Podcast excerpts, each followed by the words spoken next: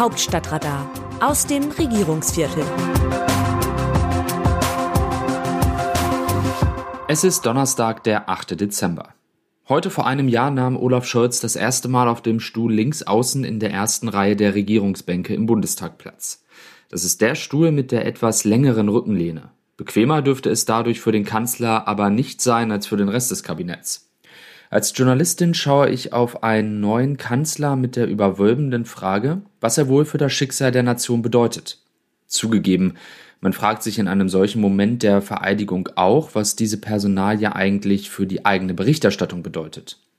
Bei Scholz war ich skeptisch. Während der schwarz-gelben Regierungszeit habe ich mal ein Interview mit ihm geführt, das eines der misslungensten war, die ich je gemacht habe. Scholz war damals stellvertretender Parteichef und Bundestagsabgeordneter in der Opposition.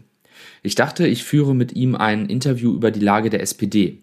Er wollte über Themen sprechen, die einen künftigen ersten Bürgermeister von Hamburg beschäftigen. So haben wir schlecht gelaunt aneinander vorbeigeredet. Danach habe ich mir vorgenommen, mit diesem unbedeutenden Sozialdemokraten nie wieder ein Interview zu führen. Das konnte ich aber nicht durchhalten. Schließlich wurde er danach erster Bürgermeister von Hamburg, Finanzminister und Bundeskanzler. Im November hatte ich die Gelegenheit, ihn in Leipzig auf der Bühne zusammen mit meiner Kollegin, der LVZ-Chefredakteurin Hanna Supper, zu interviewen. Das war zum Glück sehr viel gehaltvoller als damals zu Zeiten der schwarz-gelben Koalition. In diesem Jahr habe ich den Kanzler auf eine Reihe von Reisen begleitet. Ich erkenne Scholz nach einem Jahr natürlich wieder, auch den alten Oppositionspolitiker, der oft genug genervt ist von der Art, wie und was Journalisten fragen. Er hat sich aber auch verändert. Wahrscheinlich haben ihm seine Berater häufiger mal gesagt, dass er freundlich sein solle. Er nimmt inzwischen alle Fragen hin, unabhängig davon, ob er sie selbst für zielführend hält. In diesem Punkt hat er sich seiner Vorgängerin angenähert, auch wenn er ihren Langmut bisher nicht erreicht hat und sicherlich auch nicht anstrebt. Die Umstellung von Angela Merkel auf Olaf Scholz hat im ersten Jahr nicht nur bei der Hauptstadtpresse etwas Unwucht mit sich gebracht.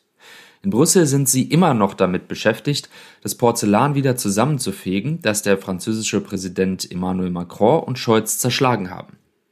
Ukraine, China, Doppelwumms. Bei kaum einem Thema hat es im deutsch-französischen Verhältnis nicht erst einmal gekracht. Auf EU-Ebene mussten sie sich daran gewöhnen, dass der Neue im Kanzleramt nicht zuerst zuhört und dann alle Fäden säuberlich zusammenwebt, sondern gern fertige Lösungen aus seiner Aktentasche zaubert. Ähnliches gilt für die Runde der Ministerpräsidenten. Auch sie waren es gewohnt, dass jeder ausführlich vortragen konnte, was er zur Bundespolitik meint und welche Bedürfnisse speziell sein Land hat. Scholz hat darauf keine große Lust. Beim 49-Euro-Ticket, das die Ampel mit einer Beteiligung der Länder von 1,5 Milliarden Euro einfach mal beschlossen hat, kochte die Wut in den 16 Staatskanzleien entsprechend hoch.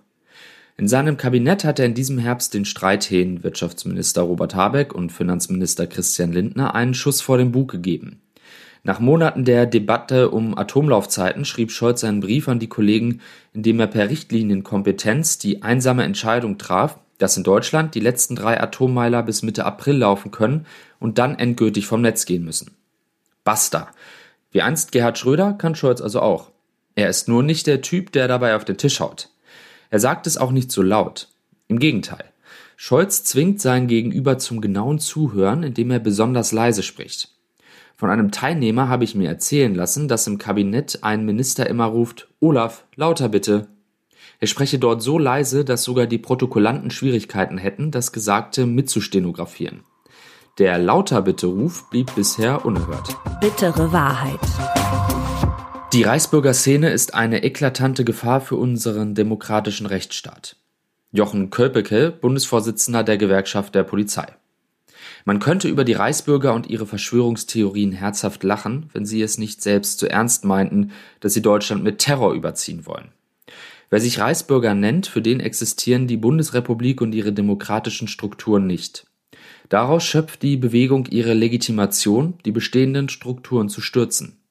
Der Verfassungsschutz rechnet der Szene rund 21.000 Anhänger zu. Der Schlag des Rechtsstaats am Mittwoch gegen die Szene hat gesessen. Damit ist die Gefahr aber noch nicht gebannt. Wie sehen die Demoskopen die Stimmung im Land? Streit gehört in der Politik zur Tagesordnung und solange um Lösungen gerungen wird, ist das Austragen der Meinungsverschiedenheiten sogar sinnvoll. Im besten Fall steht am Ende die beste Lösung. Das ist der Ampelkoalition offensichtlich nicht oft genug gelungen. Derzeit hat die Regierung der aktuellen Forsa-Umfrage zufolge keine eigene Mehrheit mehr. 41 Prozent der Befragten sind der Meinung, dass die Ampel mehr streite als die Vorgängerregierung.